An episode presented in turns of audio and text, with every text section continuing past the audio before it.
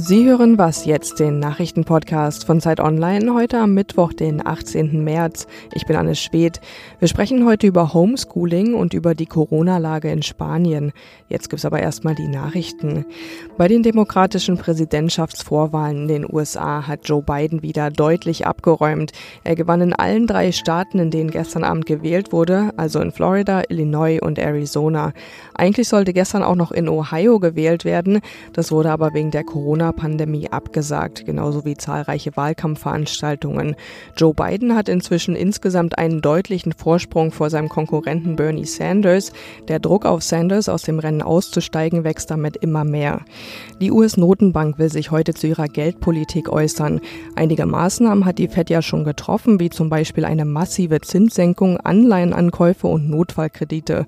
Es könnten aber noch weitere Maßnahmen folgen, um der Corona-Krise entgegenzuwirken. Die Bundesregierung Regierung setzt derweil heute ihre Rückholaktion für deutsche Touristen fort, die im Ausland feststecken. Insgesamt will die Regierung so schnell wie möglich mehr als 100.000 Deutsche mit Charterflügen nach Hause bringen. In der EU gilt seit gestern Abend ein Einreiseverbot für Nicht-EU-Bürger. Redaktionsschluss für diesen Podcast ist 5 Uhr.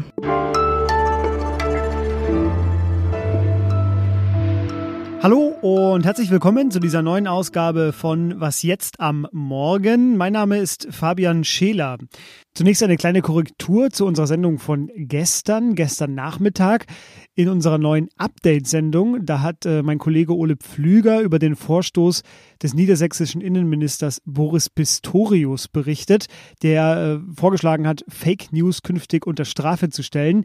Dabei hat Ole gesagt, Pistorius sei von der CDU. Das ist natürlich falsch. Er ist von der SPD und wir bitten diesen Fehler zu entschuldigen. So, jetzt aber zur Sendung heute. Millionen Eltern, vielleicht gehören Sie ja auch dazu, stellt die deutschlandweite Schulschließung wegen des Coronavirus vor eine riesen Herausforderung.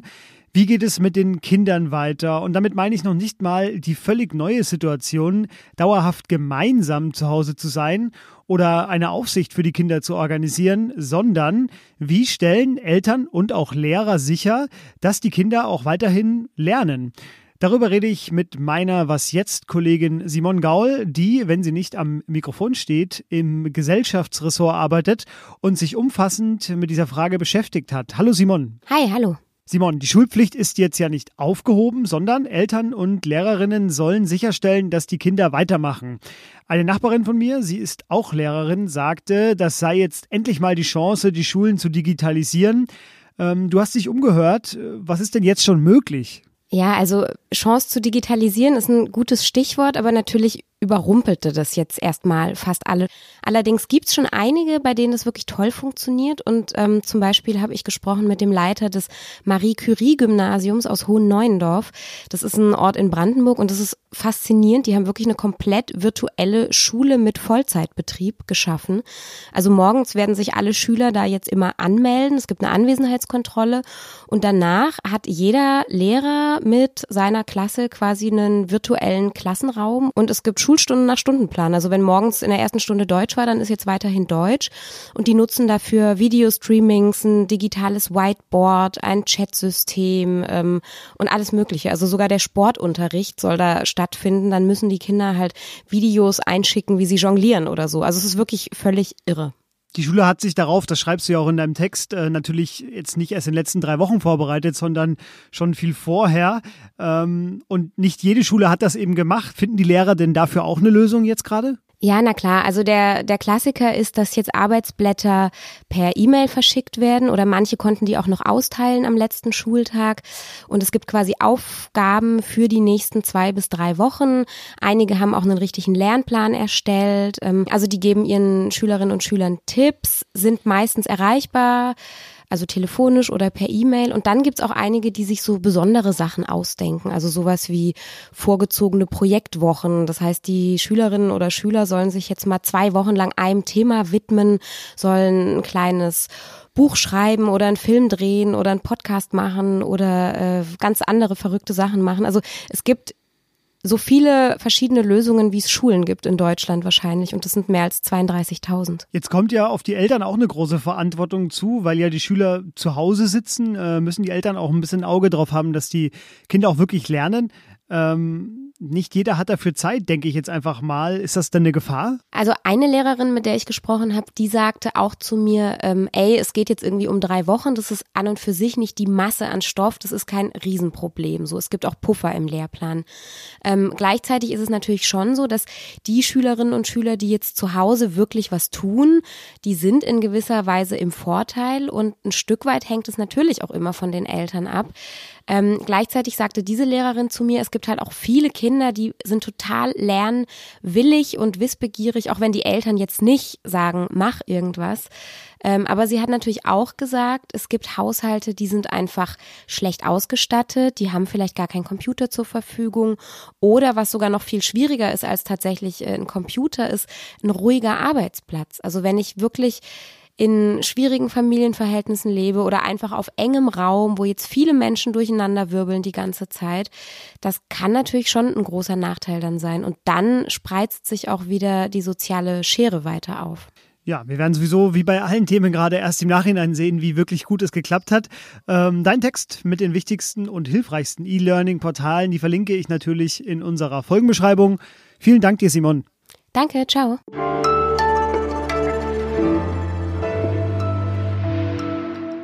Und sonst so? Gleich zwei gute Nachrichten zum Klimawandel. In einigen Regionen Deutschlands, etwa in Hessen und Niedersachsen, ist der Grundwasserspiegel durch den milden und feuchten Winter nach den beiden Dürresommern wieder angestiegen. Und Deutschland hat 2019 seine CO2-Emissionen verringert um 6,3 Prozent gegenüber 2018. Das war der zweitgrößte Rückgang seit 1990. In anderen Zeiten fänden diese News natürlich etwas mehr Beachtung. So aber überbringe ich Ihnen jetzt diese frohe Kunde. Ist ja auch schön.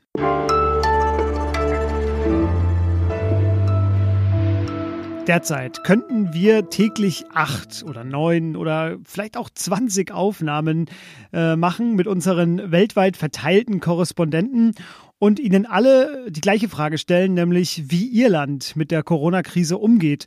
Großbritanniens Versuch der nationalen Verseuchung zum Beispiel, von dem das Land ja Gott sei Dank mittlerweile abgerückt ist, oder Israel, das gleichzeitig eine Regierungskrise zu meistern hat, oder eben Spanien, nach Italien das europäische Land mit den meisten Corona-Infizierten. Das Land befindet sich seit Samstag im Alarmzustand und was das bedeutet und wie die Spanierinnen und Spanier damit klarkommen, das will ich jetzt von Julia Macher wissen. Sie ist freie Autorin für Zeit Online und sitzt derzeit wegen des Notstandes in ihrer Wohnung in Barcelona. Hallo Julia. Hallo. Julia, in Deutschland ist es Heinsberg, in Italien ist es die Lombardei. Wie und wo konnte sich denn das Virus in Spanien so ausbreiten? Ja, in Spanien war es lange Zeit vor allem Madrid. Äh, die Hauptstadt, die war bis vor kurzem mit über der Hälfte aller Infizierten der Hauptkrisenherd. Dann kamen hier in Katalonien vier kleinere Ortschaften dazu, alle in der Provinz Anoia. Die wurden relativ schnell abgeriegelt, was natürlich auch bei vier Ortschaften, die insgesamt hat 70.000 Einwohner und nicht 5 Millionen wie mit der Großraum Madrid haben, sehr viel leichter ist äh, als, als in der Hauptstadt. Ähm, ich denke, so schnell ausgebreitet hat sich das vor allem auch, weil Spanien eine Gesellschaft mit einer hohen Mobilität ist. Also nicht nur, weil sie halt ein beliebtes touristisches Ziel ist mit vielen Touristen, sondern auch, weil sich einfach das Leben draußen abspielt, auf der Straße, in der Öffentlichkeit. Äh, und das ist bei einer ja, Pandemie eigentlich fatal. Zahl.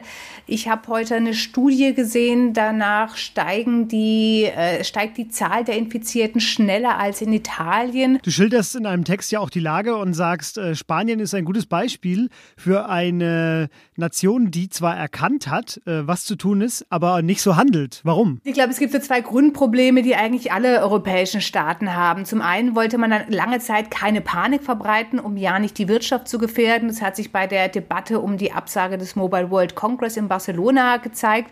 Und das andere ist natürlich, dass Demokratien sich extrem schwer äh, damit tun, ohne absolut alarmierende Daten und ohne absolut alarmierende Bilder Grundrechte einzuschränken. Also das Grundrecht auf Bewegungs- oder Versammlungsfreiheit zum Beispiel. Also zum Beispiel vielleicht nicht dazu aufrufen, an, an Demonstrationen teilzunehmen, ähm, sich schwer damit tun, äh, Feste äh, ausfallen zu lassen. Und Spanien war da bestimmt keine Ausnahme. Und ich glaube, so besonders fatal am konkreten Krisen Krisenmanagement von Sanchez war in den letzten Tagen, dass er Maßnahmen angekündigt hat, aber erst äh, zum Teil ein, fast zwei Tage später konkretisiert hat. Jetzt ist der Zustand bei euch in Spanien, äh, dass man das Haus nur noch für das Allernötigste verlassen darf. Ähm, ja, einer, und ich sage das jetzt mal bewusst sehr vorsichtig, der auch Deutschland vielleicht noch ereilen könnte. Wie ist es denn? Fällt es euch, fällt es dir leicht? Also mir fällt es überhaupt nicht leicht. Ich meine, die Wohnungen in Spanien sind eher klein. Wir sind zu dritt und haben noch Glück mit äh, circa 70 Quadratmeter plus Balkon. Äh, wir versuchen uns so eine Struktur zu geben, die uns so über den Tag äh, wegrettet, äh, machen ein bisschen äh, Unterricht zu Hause, Homeoffice, skypen viel mit Freunden, äh, unterhalten uns dann auch von Balkon zu Balkon mit anderen Nachbarn. Abends diese Aktion, wenn man dann abends auf den Balkon äh, geht und um 8 Uhr äh, klatscht und ab applaudiert als Dank für alle, die, die im Gesundheitswesen arbeiten. Das ist schon für, glaube ich, alle in der Nachbarschaft eine liebgewordene äh, Tradition, weil man halt gemeinsam mit anderen was macht, ohne sich zu nah zu sein. Äh, und was wir jetzt anfangen werden, wir werden jetzt hier mal anfangen zu würfeln, wer als nächster raus darf, den Müll runterbringen oder einkaufen. Die spanische Polizei, die kontrolliert übrigens unter anderem mit Drohnen, ob diese Ausgangssperre auch wirklich eingehalten wird. Julia, ich wünsche euch da weiterhin viel äh, Durchhaltevermögen und sage Danke. Danke, danke euch auch. Und das war was jetzt am Morgen. Am Nachmittag folgt wieder ein neues Update, äh, unsere neue Sendung. Da hören Sie dann auch mich direkt wieder. Falls ich Sie schon nerve, schreiben Sie mir und uns an wasjetzt.zeit.de. Ich freue mich so oder so auf Sie. Kommen Sie gut durch den Tag und bleiben Sie gesund.